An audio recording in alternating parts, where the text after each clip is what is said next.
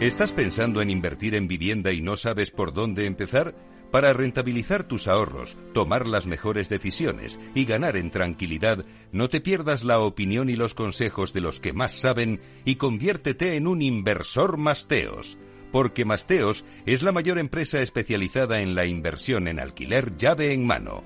Y en esta sección tendrás todas las claves del mercado residencial y las herramientas para que puedas invertir en vivienda de forma fácil y segura.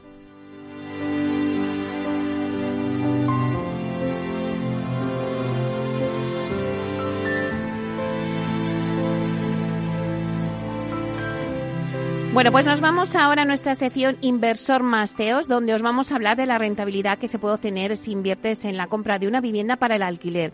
Y vamos a daros algunos consejos para esta inversión y que os convirtáis en el inversor Masteos. Vamos a hablar de todo esto con Beatriz Toribio, Deputy Country Manager de Masteos. Buenos días, Beatriz. Hola, buenos días, Meli.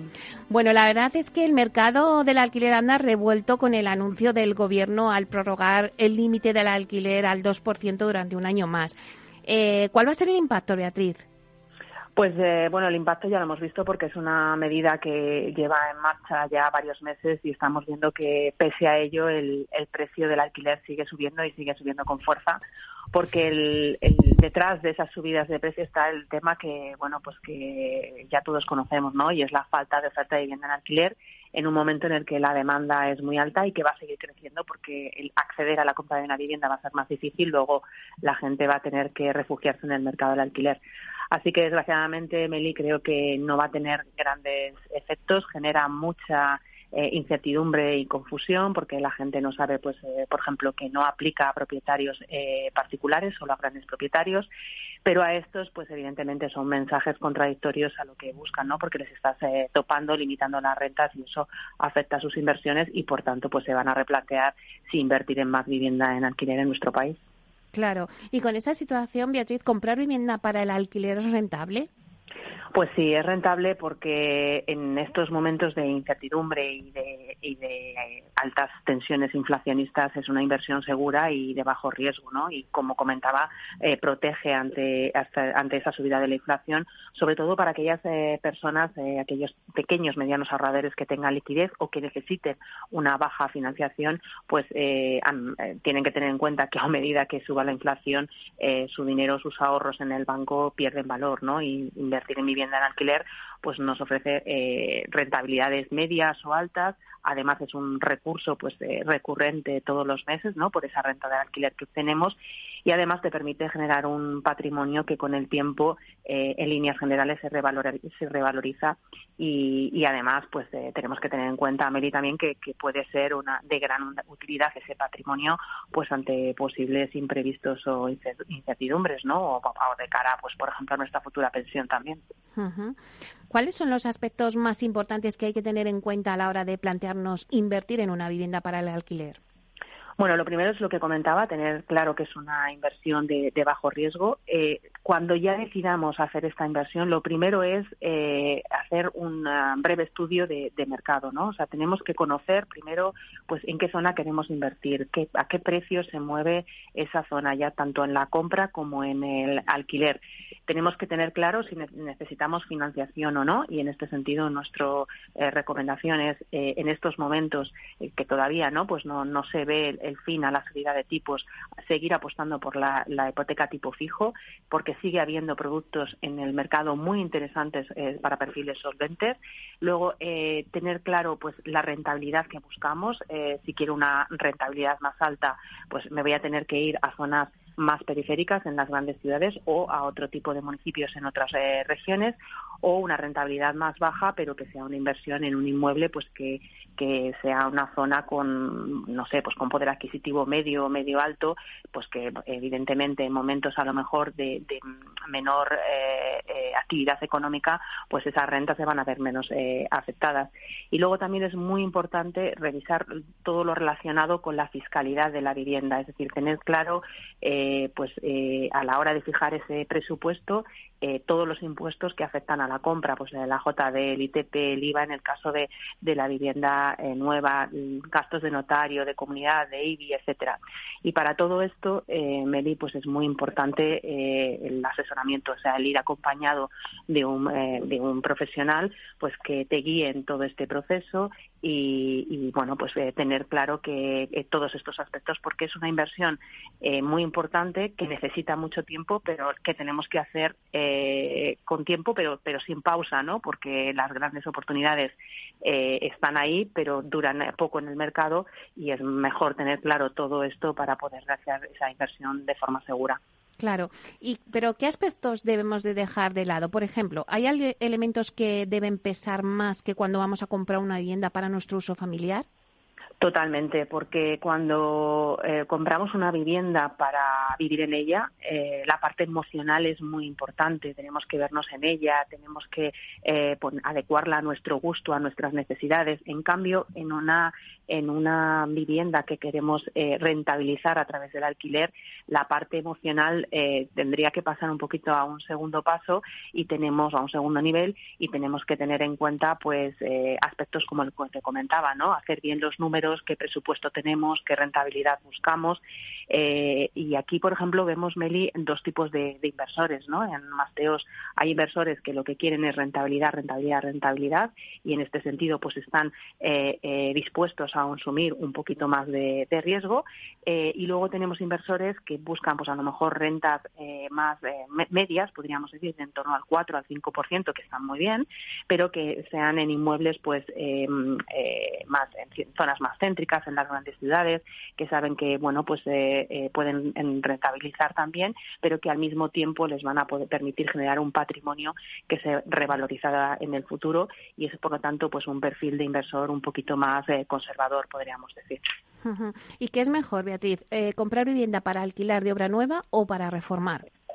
Bueno, aquí depende de, los intereses y de, lo que busque el, el, futuro inversor, ¿no? Pero evidentemente y sobre todo en el contexto en el que estamos, ¿no? En el que el mercado se está normalizando no creemos que vaya a haber grandes bajadas de precio, pero sí que es verdad que en el mercado de segunda mano pueden surgir, grandes eh, oportunidades, hay un mayor eh, margen de, negociación y esto es importante ¿no? a la hora de, invertir. Y muchos eh, inversores son conscientes de que con una pequeña reforma, un lavado de cara a la vivienda, ponerla pues que te entre por los ojos y realizar esa reforma pues de cara a las instalaciones que no nos den problemas en el futuro, etcétera, pues eso una inversión inicial que eh, vamos a rentabilizar rápido en, eh, en, la renta mensual del alquiler. ¿no? Luego eh, creemos que en el mercado de segunda mano es donde pueden surgir más oportunidades en este sentido. Bueno, y ya para terminar, Masteos en todo este proceso, ¿qué aporta a aquellas personas que se estén planteando invertir en vivienda en alquiler? Bueno, pues el, principal eh, valor es eh, lo que comentaba, ¿no? Que todo este estudio de mercado, de la zona, eh, del inmueble, de, los requisitos de la fiscalidad, todos los aspectos técnicos de la vivienda es un trabajo que ya hacemos, ¿no? Que ya tenemos hecho en Masteos, porque nosotros en nuestra aplicación y en nuestra web ya ofrecemos proyectos de inversión donde hemos estudiado todos estos factores. Y esto supone, primero, un ahorro de tiempo muy importante, Porque todos sabemos cuando buscamos una vivienda el tiempo que lleva buscar eh, la zona que nos interesa, el inmueble en el que queremos invertir y todo esto Masteos ya lo ha hecho previamente. Pero a esto, y ese tiempo evidentemente es dinero, porque claro, cuanto más, tiempo ahorres, eh, antes realizarás tu inversión y por lo tanto la rentabilizarás antes. Pero además yo creo que el gran valor de Masteos es ese acompañamiento, ese asesoramiento por parte de nuestro equipo en todo este proceso, desde que inicias eh, tu proyecto de, de invertir, nuestros asesores te van a asesorar, te, van a aconsejar pues eh, en base a ese presupuesto, a esa rentabilidad que buscas, a tu situación financiera, etcétera, te van a asesorar en, ese sentido, te van a acompañar en todo el proceso de la transacción, en todos estos temas de la fiscalidad. Podemos incluso ir al notario por ti, si, si por lo que sea vives en otra provincia o en otro país, y luego al mismo tiempo eh, ofrecemos, entramos en otras etapas ¿no? de, de la inversión inversión, como son la reforma de esa vivienda, que esto sabemos que es un quebradero de cabeza para muchas personas, pues el equipo de Masteos, eh, bajo el, eh, evidentemente la consulta al cliente, ¿no? Eh, nos ocupamos de todo ello sin necesidad de que se tenga que desplazar a la vivienda si no quiere, o sea, lo podemos mostrar todo a través de nuestras, de nuestras herramientas digitales y luego, si es necesario amueblarlo, decorarlo y parte muy importante, la gestión de esa vivienda en, alquiler, también se ocupa Masteos, ¿no? Luego, al final es un 360 que lo que te permite es ahorrar mucho tiempo, mucho dinero, realizar una inversión de forma fácil y, segura y despreocuparte de bueno pues de aspectos que a veces eh, pues nos dan algún que otro dolor de cabeza. Bueno, pues muchísimas gracias Beatriz Toribio, Deputy Country Manager de Masteos. Un placer. Un placer, el placer es mío, Meli. Muchas gracias. Hasta pronto.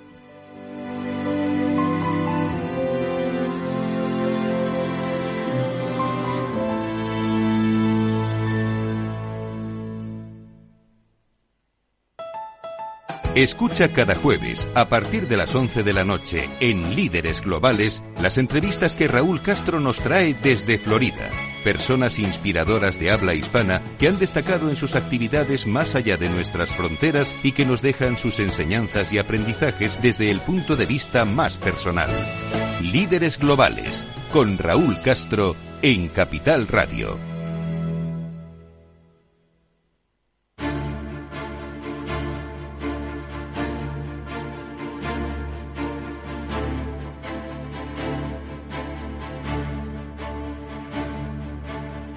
En inversión inmobiliaria, momentos culminantes con Culmia. Cada persona es un camino, una experiencia y un destino. Conociendo el destino es la mejor manera de empezar el camino. Culmia es la historia de miles de personas que han llegado a su destino, su hogar. Culmia te acompañará en un camino lleno de momentos culminantes que se producen en la compra de una vivienda junto a expertos del sector, Culmia dará respuesta a todas las incertidumbres y ayudará a culminar con éxito el destino, la compra de una vivienda.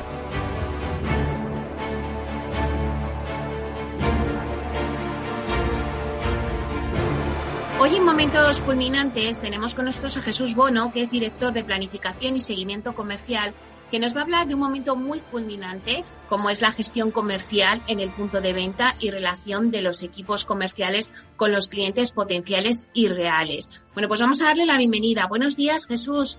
Hola, buenos días, Meli. Encantado de estar de nuevo contigo en Capital Radio.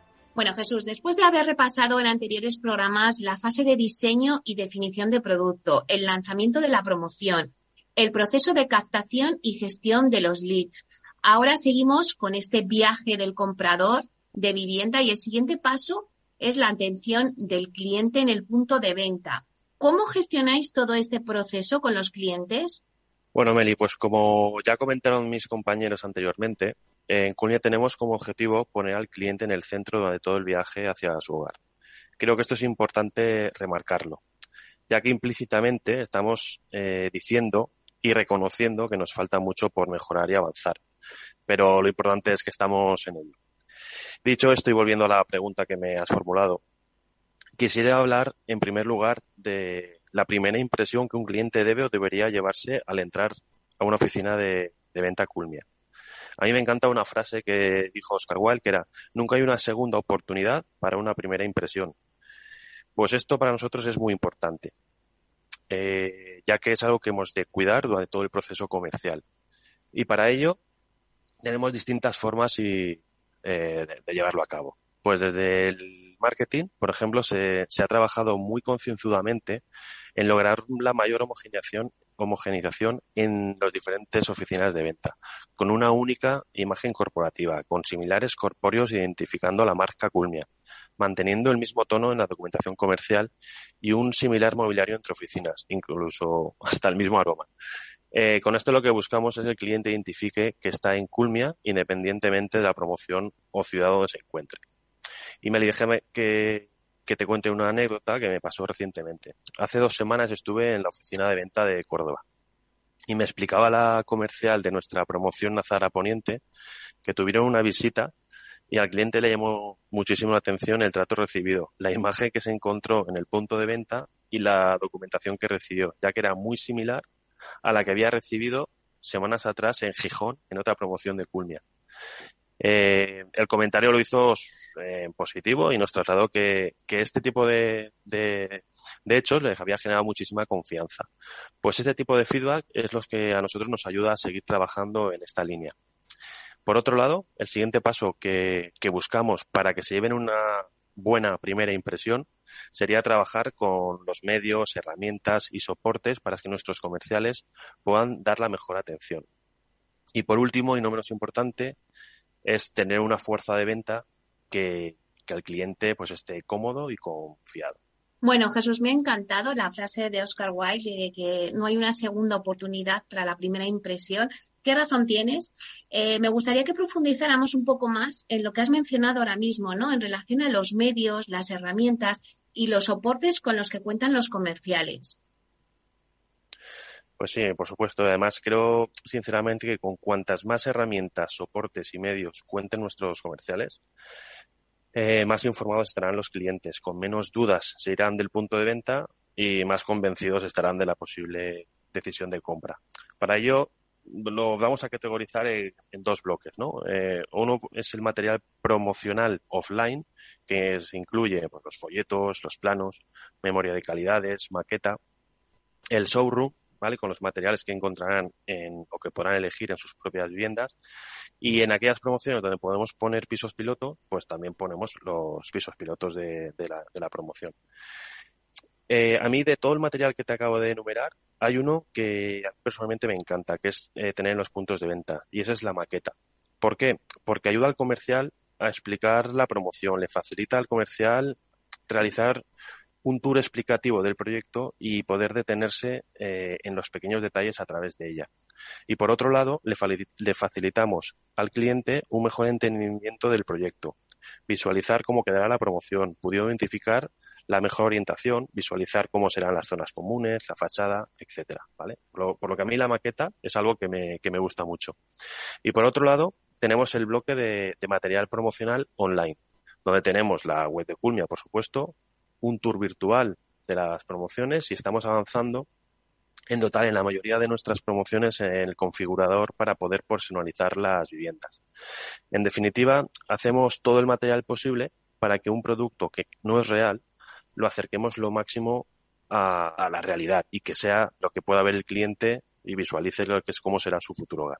Claro, en esta fase es muy importante la relación cliente y comercial.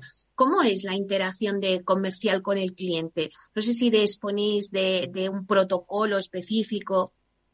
Bueno, yo creo que esta parte es las partes más sensibles de todo el proceso. Es, eh, para nosotros es muy importante la relación de confianza, seguridad y transparencia que debe establecerse entre Culmia y los clientes, tanto reales como potenciales. Eh, como hemos dicho antes, eh, para Culmia esto es algo estratégico. Estamos trabajando intensamente a través del proyecto de experiencia de cliente. Pero ya si vamos a un plano un poquito más operativo, antes de iniciar la comercialización de una promoción, tenemos que identificar y asignar al comercializador que mejor servicio, experiencia eh, pueda ofrecer a nuestros clientes potenciales. Eh, por lo que lo primero que tenemos que hacer es identificar al mejor comercializador y a los mejores comerciales. En segundo lugar, ¿qué es lo que tenemos que hacer? Pues dar una formación por parte de Culmia explicando cómo queremos que sean atendidos nuestros clientes. Eh, parece algo obvio, pero es algo que, hemos de trabajar conjuntamente Culmi a través de nuestros delegados comerciales con los comerciales que hemos, han sido asignados al proyecto. Para ello disponemos del manual del comercializador donde se detallan todos los aspectos que para Culmia entendemos son relevantes, tanto a nivel de atención comercial como del proceso comercial en sí mismo. Permiten explicar de forma muy rápida en qué nos centramos a la hora de formar a los comerciales y dónde ponemos el acento. Pues mira, en primer lugar, en preparar la visita con la información que el call center ya recabó previamente. Luego tenemos que hacer un buen recibimiento. Tenemos que tener un trato cercano que genere confianza. Luego pedimos al comercializador que conozca la promoción y el producto, que aplique la venta consultiva.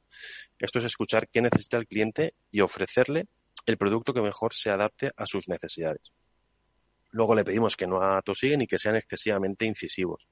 Y luego, por último, hacer un seguimiento al cliente potencial. Esto es muy, muy importante. Claro, Jesús, y en relación a la atención comercial, ¿tenéis mecanismos de control interno y supervisión de cara a una correcta atención comercial? Eh, pues sí, Meli, tenemos varias formas o mecanismos de control. El primero de ellos es que tenemos el seguimiento que realizan nuestros propios delegados de estrategia comercial visitando los puntos de venta, hablando con los comerciales, identificando puntos de mejora. Eso sería nuestro primer punto de control.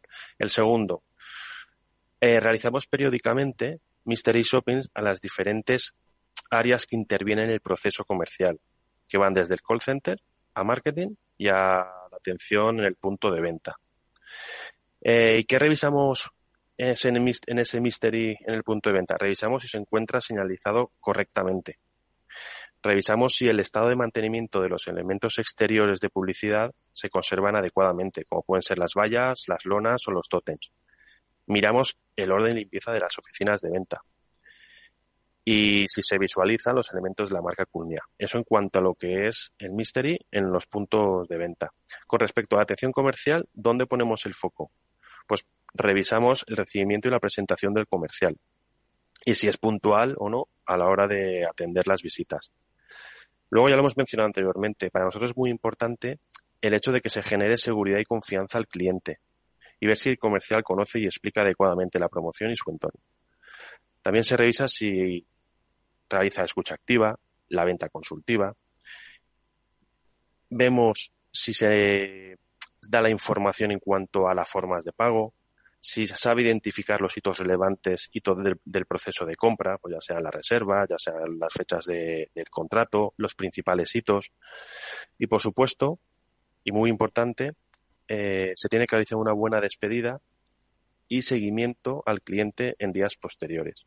Esto parece que es algo también muy, muy, muy obvio, pero este punto es muy importante ya que nos permitirá aprender y conocer a partir del feedback que nos faciliten los clientes los motivos por los cuales se ha interesado el cliente en el proyecto y yo lo más importante, por qué nos descartan. Y esto en cuanto a lo que sería el, el mystery. Además, Hemos incorporado recientemente en las oficinas de Sevilla, Gijón y San Cugat el Customer Experience que estamos aplicando con Google My Business, cuyo objetivo es que el cliente o potenciales clientes puedan dejar sus comentarios a través de los QRs que tenemos en las oficinas y nos sirva para analizar nuestro trabajo y seguir mejorando la experiencia de compra. Y por último, como ya sabéis, disponemos del servicio de atención al cliente donde podrán trasladarnos cualquier duda, queja o propuesta de mejora. Y analizaremos por supuesto, y trataremos de aplicar sus sugerencias para mejorar la experiencia de compra. En definitiva, tenemos diferentes formas para intentar garantizar la mejor atención comercial durante su viaje, un viaje destino a hogar. Bueno, pues muchísimas gracias Jesús por, contarnos este hito dentro de este viaje del comprador de una vivienda que estamos realizando con Culmia, en donde ya hemos visto la fase de diseño y definición del producto, el lanzamiento de la promoción, el proceso de captación y gestión de los leads y hoy que nos has contado pues ese paso de la atención del cliente en el punto de venta. Muchísimas gracias por estar aquí. Pues muchísimas gracias a ti y a Cuita Radio por darnos esta oportunidad. Un placer, hasta pronto. Hasta pronto.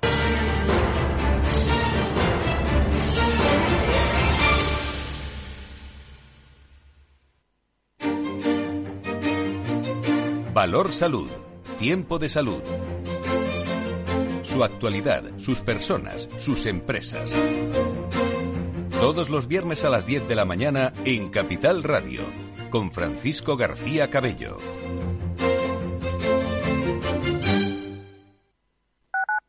En la Comunidad de Madrid apostamos por un modelo energético más limpio y sostenible. Por eso ponemos en marcha el Plan Renove 2022 de calderas y calentadores individuales, para aumentar la eficiencia y reducir el consumo. Infórmate y recibe ayudas de hasta 350 euros para la sustitución de tu antigua caldera. Con este gesto, ahorras energía y proteges el medio ambiente. Comunidad de Madrid. Gráficas Naciones. Más de 50 años de experiencia en el sector de las artes gráficas. Apostamos por la última tecnología tanto en impresión offset como en digital y gran formato. Realizamos todo tipo de impresión. Tarjetas de visita, folletos, libros, vinilos, decoración y montaje de stands. Más información en el 91 629 2145 o en gráficasnaciones.es. Nos gusta que las personas tengan opinión propia. Quienes aquí hablan también expresan su propia opinión. No representan la opinión de Capital Radio.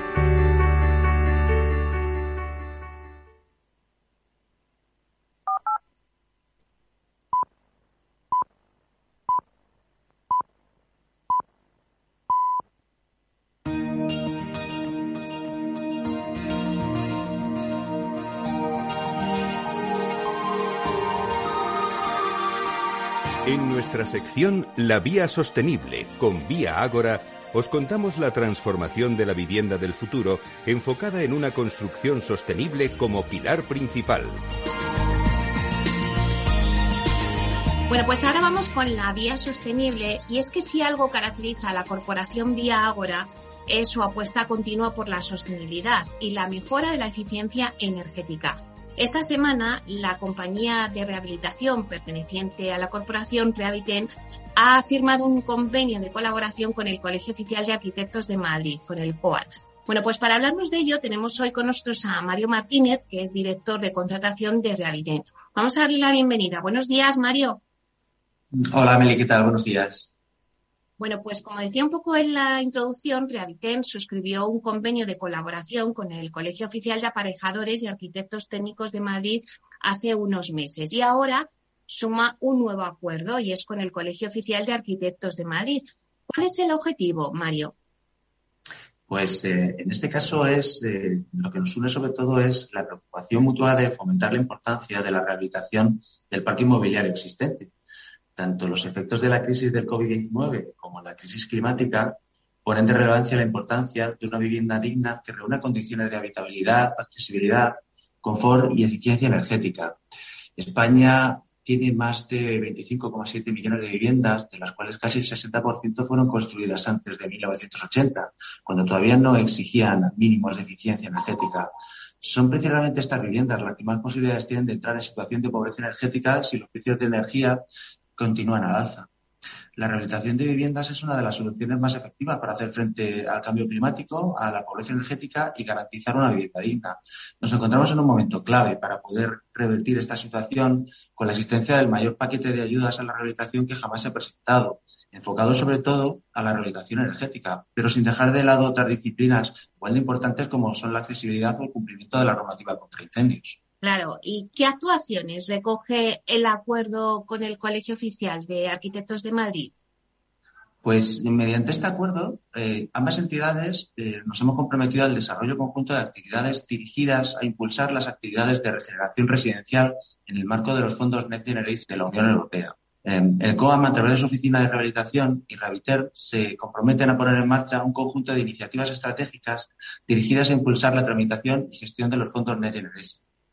Así, ambas instituciones eh, acordamos máxima difusión de los programas y ayudas de rehabilitación del plan de recuperación, transformación y resiliencia o cualquier otro relacionado con la regeneración residencial. Para ello, organizaremos jornadas informativas que van especialmente dirigidas a administradores de fincas y comunidades de propietarios, sobre todo los programas y ayudas a la rehabilitación. El acuerdo también contempla la puesta en marcha de programas de formación para arquitectos agentes y gestores de la rehabilitación para que puedan actualizar los conocimientos técnicos específicos que se debe cumplir y acreditar en cada una de las fases del proyecto y de la ejecución de las obras y de cómo debemos de hacer la presentación de las solicitudes de subvención. Y yo creo que por último uno de los compromisos se centra sobre todo en la prestación de servicios específicos de atención de dudas y consultas de los solicitantes de los programas de ayuda, sobre todo el 3, el 4 y el 5 antes y durante la tramitación de los expedientes, en todas las fases del procedimiento o la organización conjunta de eventos en materia de eficacia y ahorro energético, vinculados directamente con las ayudas de rehabilitación. Claro, eh, lo decías antes, Mario, los colegios oficiales se han constituido como oficinas de rehabilitación para dar a conocer las ayudas de los fondos europeos, de los Next Generation. ¿Pero está llegando la información a la ciudadanía? Pues eh, me consta que ambos colegios no están regateando en esfuerzos para difundir las bondades de dichas ayudas, pero la realidad es que el mensaje está calando muy despacio y con bastante recelo en las comunidades de propietarios. Las comunidades son reacias a comenzar las actuaciones de rehabilitación sin tener previamente la ayuda concedida o preconcedida. ¿eh? Lo que piden es tener una garantía de cobro de la misma. La complejidad burocrática y los tiempos tan dilatados para obtener las respuestas a las solicitudes no están ayudando. ¿Y crees que se necesita una campaña de concienciación más potente por parte de las administraciones públicas?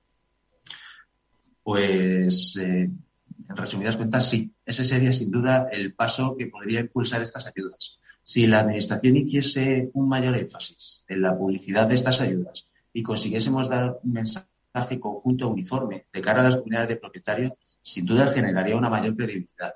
Es cierto que encontrar información y sobre todo un seguimiento actualizado del estado de las ayudas en páginas oficiales es muy difícil o es que sencillamente no la hay, según las administraciones que consultes. Es por eso que muchas comunidades que ya hemos estudiado nos han expresado su incredulidad a las ayudas y han dejado sus estudios pospuestos a la espera de ver que otra comunidad ejecute las obras primero y comprobar que, que son reales. Si la Administración hiciese un mayor esfuerzo de publicidad y de transparencia en la gestión y en la adjudicación de las ayudas, sin duda animaría a que las comunidades no se quedaran atrás y aprovecharan este momento único en el que nos encontramos. Y Mario, eh, este acuerdo al que habéis llegado incluye formación para comunidades de propietarios y administradores de fincas, además de para perfiles más técnicos como arquitectos y gestores de rehabilitación. Pero claro, ¿es necesaria esta formación? Sí, sí, seguro que sí. Tanto la gestión de las ayudas ante la Administración como el cumplimiento de toda la normativa aplicable en, estas actuaciones difieren de la gestión de obras de rehabilitación integral o de nueva planta a la que la mayoría de nuestros colegas técnicos están acostumbrados. Ni que decir tiene que si es una comunidad de propietarios o su administrador de fincas quienes deciden enfrentarse a este reto sin ayuda técnica, la empresa puede convertirse en una tarea titánica.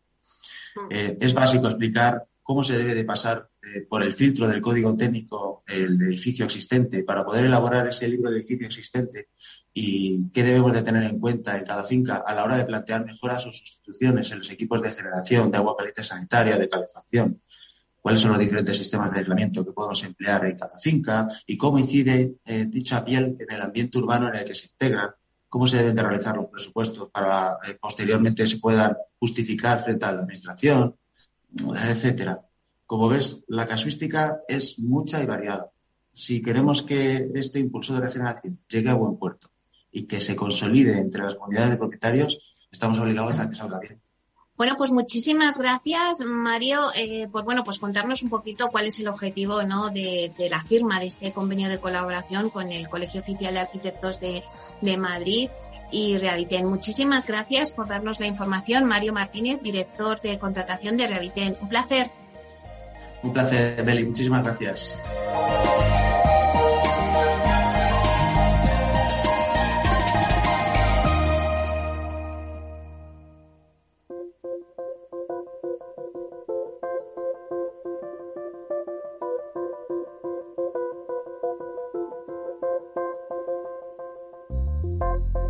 Inversión inmobiliaria y PropTech con Urbanitae, un espacio donde descubriremos las nuevas claves financieras que están cambiando el sector inmobiliario gracias a la transformación digital.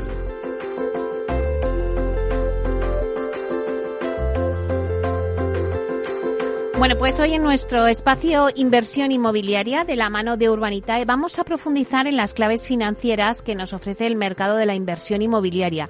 Y para ello contamos con la presencia de José María Gómez Acebo, director de clientes institucionales en Urbanitae. Vamos a darle la bienvenida. Buenos días, Pepe.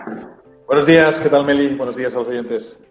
Bueno, pues a ver, eh, comenzamos a ver en nuestra sección que haciendo, bueno, un análisis pese a la coyuntura, España se prepara para recibir más inversiones inmobiliarias durante 2023.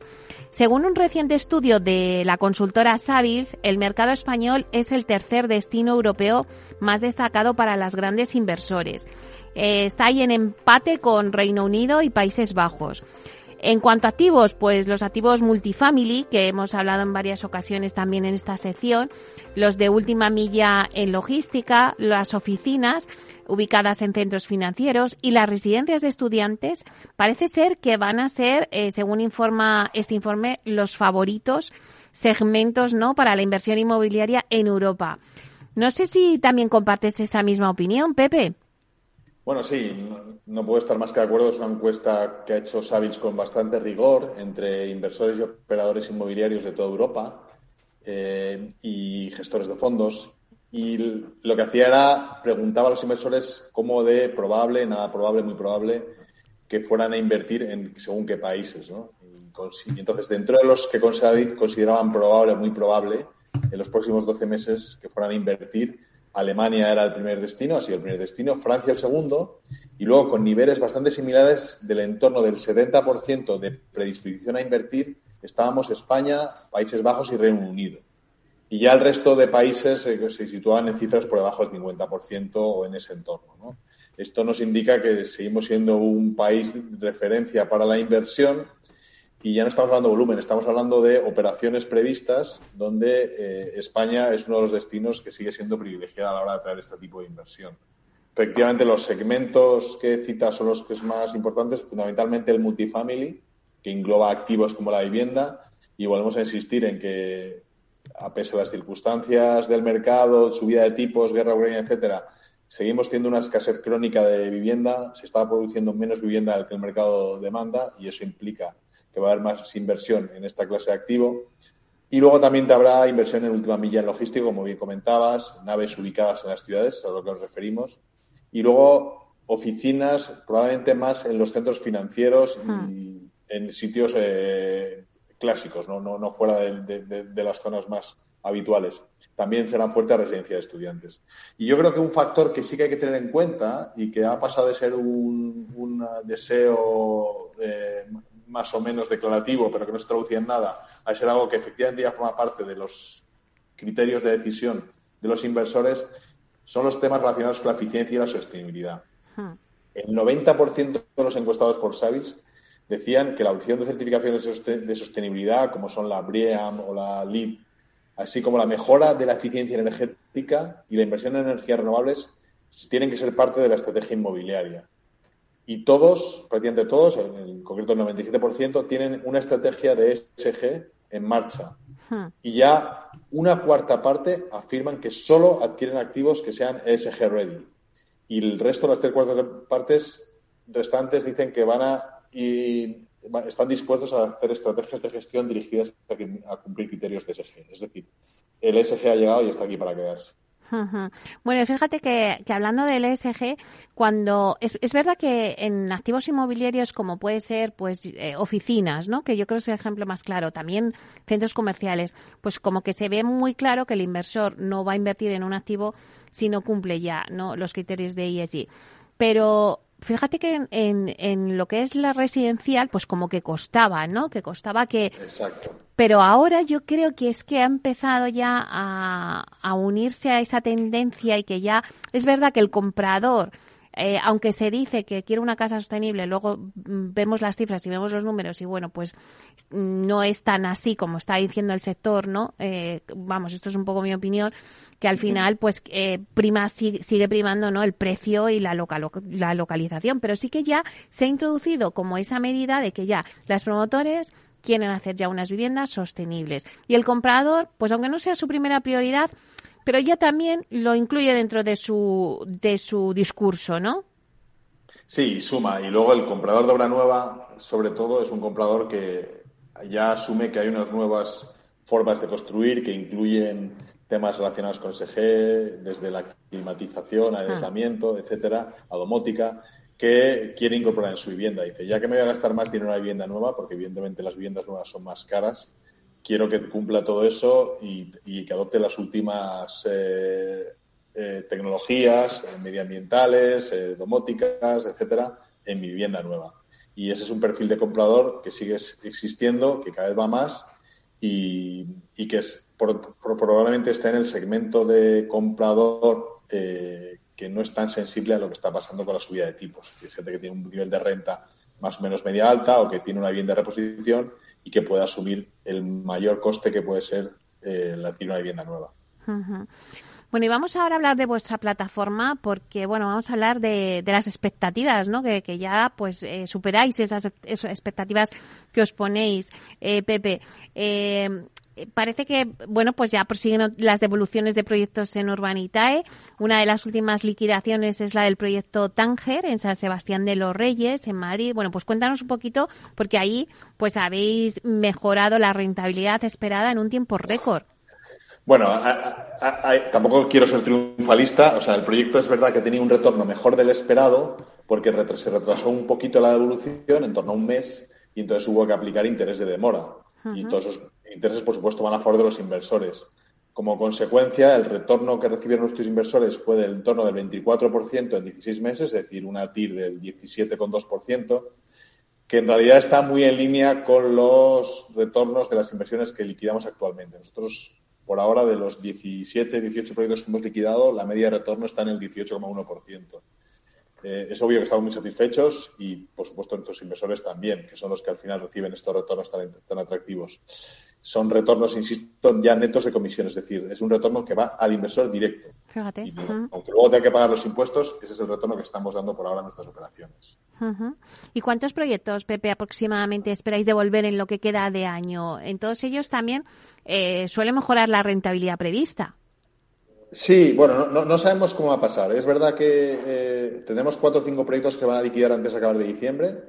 La rentabilidad va a estar en línea con el histórico. Es verdad que durante este año los proyectos que estaban en ejecución y que estaban todos vendidos han encontrado con una subida muy fuerte de costes de construcción, que a veces los ha absorbido el constructor, pero a veces se han trasladado en, menor margen para la inversión o eh, el promotor lo ha podido soportar a base de subir precios en ventas. Es decir, cada proyecto ha sido distinto, pero vamos, sí que tenemos proyectos para cerrar en Puerto Santa María, Tarragona, Javia, Energía y Jerez, y en todos estos cinco proyectos, la verdad es que nuestra idea es que estamos igual o mejor que la rentabilidad que habíamos calculado. De hecho, por ejemplo, el puerto de Santa María estamos anticipando que devolveremos un retorno del 60%, eh, que es una TIR por encima del 25%. Eh, y eso se devolverá en diciembre. Lo que hay que recordar es eso, que, aquí hay un riesgo. Nosotros hemos podido gestionar el riesgo en operaciones eh, que tenían en marcha por la subida de los costes de construcción pero ese riesgo siempre existe y en algún caso sí que nos ha afectado un poco la rentabilidad. Lo que intentamos explicar a los inversores es que los riesgos están, se pueden llegar a producir eh, desviaciones de costes, retrasos y esa rentabilidad histórica no garantiza rentabilidades futuras, aunque nosotros empeñemos en que sí que sea así. Bueno, ya la verdad es que se, se va acabando este año, ya estamos a las puertas ya del último mes, en diciembre. Si hacéis un recorrido eh, por todo el año y me haces un repaso rápido de, bueno, pues de vuestros últimos proyectos, porque si creo recordar, hace tan solo unos días cerrasteis una operación de financiación en Ibiza con un ticket de 1.600.000 euros, ¿no? Eso es. Sí, es, fue una operación que financiamos con un promotor con, que, con que ya hemos hecho una primera promoción. Se financió en torno a 6-7 minutos con 500 inversores que aportaron un total de 1.645.000 euros. Es decir, seguimos siendo una inversión muy repartida y damos entrada a un número muy alto de inversores, que es al final nuestra razón de ser. Permitir que cualquier inversor, desde 500 euros, pueda participar en proyectos como este. Eh, estos inversores, como ya bien sabe, se convierten en socios de la promoción que se desarrolla en Ibiza, que es una promoción que ya tiene más de la mitad de sus viviendas vendidas y de un promotor experto en la zona. De hecho, el propio promotor es eh, natural de la localidad donde se va a desarrollar la promoción.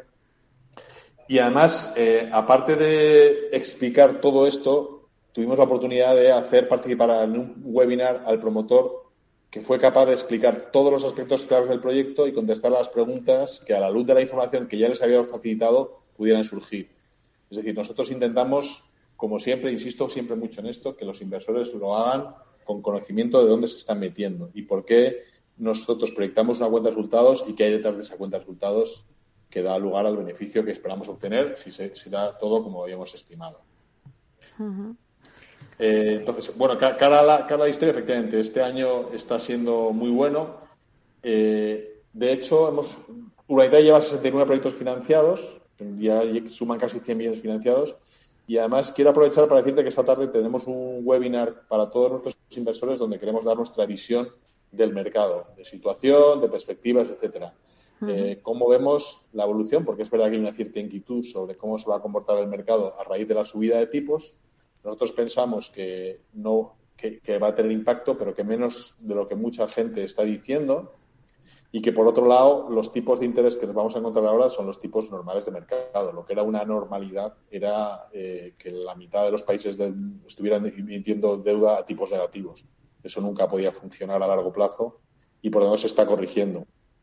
En ese sentido, eh, a un perfil de comprador de renta media-baja que quiere construir una vivienda le va a costar, hmm. pero seguimos contando operaciones con buen nivel de preventas, con reservas, a un público donde hay demanda, donde sí que lo encontramos, porque al final del día lo que acaba pasando es que hay menos producción de vivienda nueva de la que el mercado pide y eso te sostiene los precios.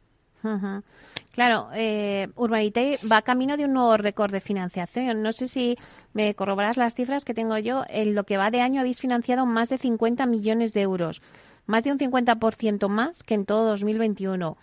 Eh, aunque por volumen casi todo ha sido equity. Eh, ¿Por qué? Bueno, nosotros no predisponemos la operación a financiarla de una forma u otra. Entendemos que cuando hay intervenimos en la fase inicial con comprando suelo, etcétera, eh, la parte de la deuda no, no, no, tiene suficientes garantías. O sea, al final, el valor de lo que está respaldando una deuda tiene que, tener, tiene que estar muy por encima de lo que nos da si nosotros estamos financiando suelo. Y por tanto, eh, si la operación viene con compra de suelo, intentamos estructurarla vía, vía equity. Pero es verdad también que, en vista de que el mercado se está volviendo más eh, duro para los promotores a la hora de conseguir préstamo promotor, hemos lanzado una nueva línea que es de financiación de préstamo promotor a proyectos eh, en los que el banco no, no, está dando respuesta o está tardando mucho en dar respuesta para financiar nosotros, además a través de tramos de inversión que permitan disponer del dinero a lo largo de la vida de la obra, eh, con tipos que serán más altos, evidentemente, que los cobra la banca, pero que si, el, proyecto está bien estructurado, funciona bien al promotor y le da una solución que el banco ahora no le puede llegar a estar dando. Entonces, cara a futuro, no creo que dejemos de hacer proyectos de equity, lo seguiremos haciendo porque son interesantes y tenemos retornos muy atractivos, pero también empezaremos a hacer algunos proyectos de deuda con más frecuencia de lo que hemos hecho este, ahora este año. Y nuestro objetivo, efectivamente, es cerrar el año muy cerca de los 80 millones de euros financiados que sin duda constituye un récord para lo que es este tipo de plataformas en el mercado. Claro, porque, Pepe, ¿qué recorrido tiene la financiación alternativa en el sector inmobiliario? ¿Manejáis alguna cifra?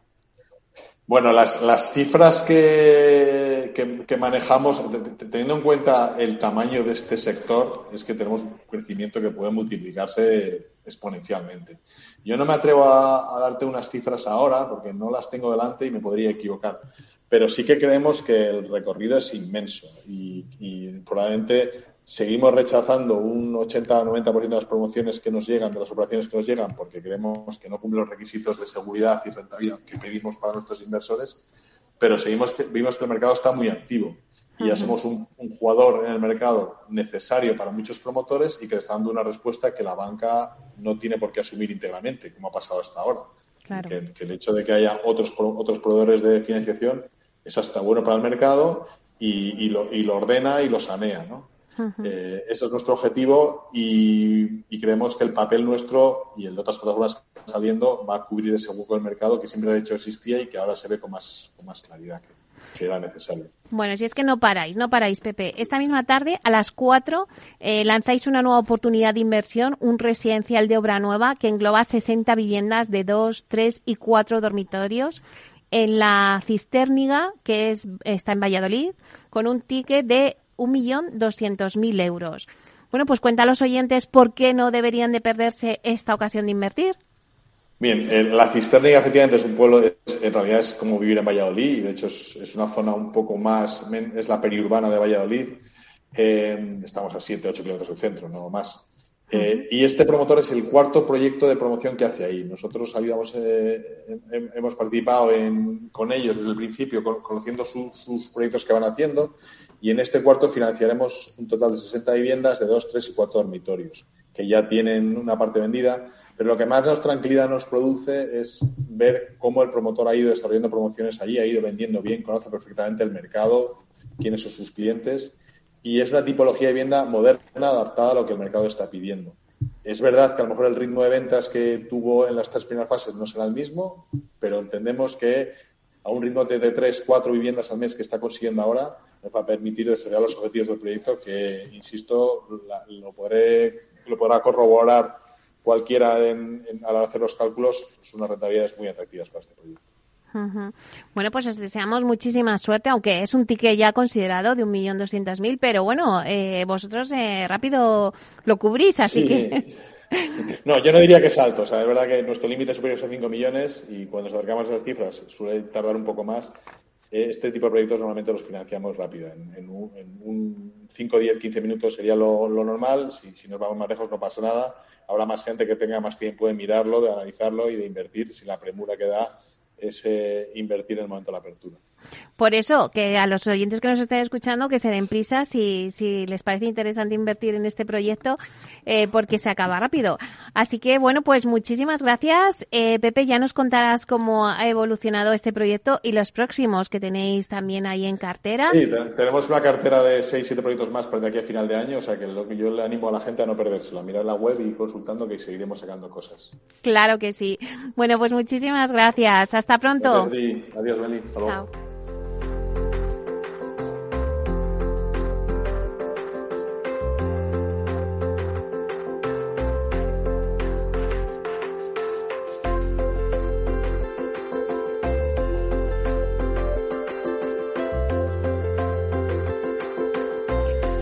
Bueno, pues ahora, después de hacer ese repaso por el mundo Proctec, eh, a las 12, eh, después del informativo, tenemos nuestro debate. Os voy a hacer un pequeño avance de lo que vamos a hablar eh, vamos a hablar de suelo y de cómo gestionar el suelo. Y es que, pues el suelo es uno de los retos que tiene el sector inmobiliario por delante, por no decir el principal reto, es esa generación de suelo. Sin suelo, que es la materia prima, pues al final no se pueden hacer viviendas.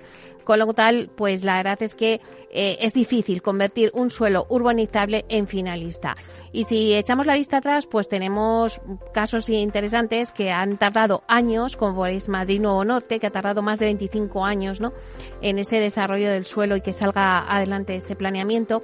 Entonces, bueno, todo esto nos lleva a, a preguntarnos qué compañías están destinando hoy en día recursos para transformar suelo, quién está comprando suelo y a qué precios, qué soluciones están poniendo la Administración para agilizar la gestión de suelo, hacia dónde se dirige ahora la estrategia de los grandes promotores en materia de suelo y qué ha pasado con la nueva ley del suelo, ¿no? ¿Qué nos ha traído de bueno la nueva ley del suelo? ¿O cuántas barreras quedan aún por, por derribar ¿no? en esta materia? Todo esto lo vamos a tener en el debate eh, de 12 a 1 y vamos a tener con nosotros a Juan José de Gracia, que es el director general de suelo de la Comunidad de Madrid, a Carolina Roca, que es presidenta de Asprima, a José Luis Miró, que es consejero delegado de Almar Consulti, y a Víctor Pérez Arias, que es consejero de ASG Homes.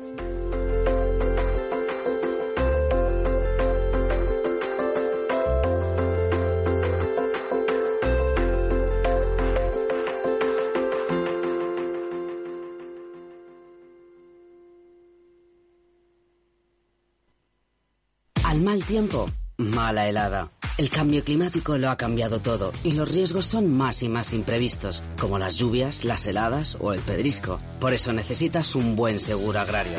Contrata tu seguro de uva de vino, ahora con 10 puntos porcentuales más de subvención. Agroseguro, trabaja sobre seguro. Los viernes en Capital Radio te proponemos descubrir y comprender las estrategias de empresas con éxito que servirán de inspiración y ejemplo para la tuya. Escucha Metaempresas, un programa presentado por Andrés Arenas con la presencia y los consejos de expertos en distintas áreas y profesores de reconocida trayectoria. Todos los viernes a las siete y media de la tarde, Metaempresas, Capital Radio.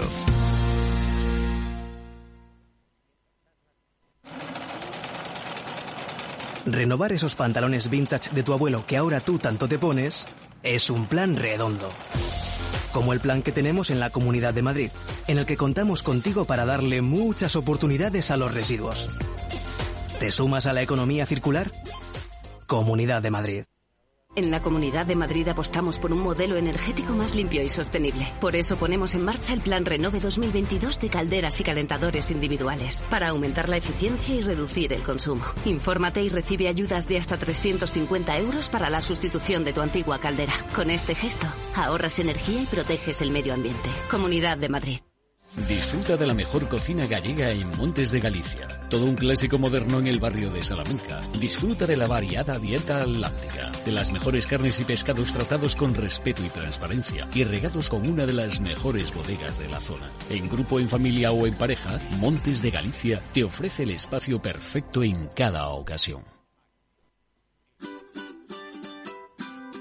Mesa y Descanso es el programa donde Mar Romero te acerca cada fin de semana los mejores productos, te invita a disfrutar de los buenos vinos de cada denominación de origen y a conocer restaurantes y lugares de ocio con un encanto especial. Mesa y Descanso, los domingos a las 13 horas, aquí en Capital Radio.